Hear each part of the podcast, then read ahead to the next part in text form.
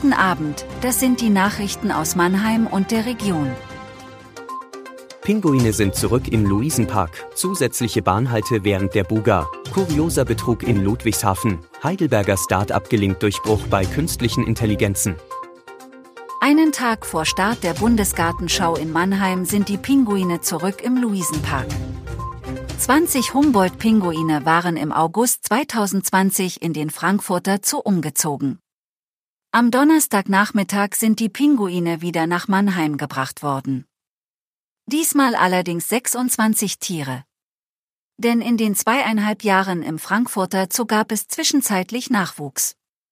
Ein Pinguinmännchen bleibt wiederum in Frankfurt, weil es sich verliebt hat. Der Pinguin und seine Partnerin haben in Frankfurt ebenfalls Nachwuchs bekommen und sollen deshalb nicht voneinander getrennt werden. Besucher der Bundesgartenschau können die Humboldt-Pinguine ab morgen in ihrer neuen Anlage durch drei große Panoramascheiben bestaunen. Die Pinguinanlage im neuen Parkzentrum sei im Vergleich zum früheren Gehege deutlich größer. Zum Start der Buga gibt es einen weiteren Halt der S3 am Bahnhof Mannheim Arena Maimarkt. Die Züge der Linie S3 Richtung Karlsruhe halten dort während der Buga täglich von 8 bis 18 Uhr. Außerdem gibt es zusätzliche Verbindungen im Straßenbahn- und Busverkehr sowie Kombitickets. Das teilte die Deutsche Bahn in Aussicht auf die Eröffnung der Buga mit. Außerdem soll neben der S8 Richtung Biblis ein stündlicher Pendelzug zwischen den Bahnhöfen Mannheim-Waldhof und Mannheim-Käfertal eingesetzt werden. Dieser hat in Mannheim-Waldhof Anschluss an die stündlichen Regionalexpresszüge der Linie RE70. Zwei Männer haben einer Seniorin in Ludwigshafen einen Sack Kartoffeln und eine Kiste Obst für mehr als 100 Euro verkauft. Nach Angaben der Polizei erstattete die Frau Anzeige.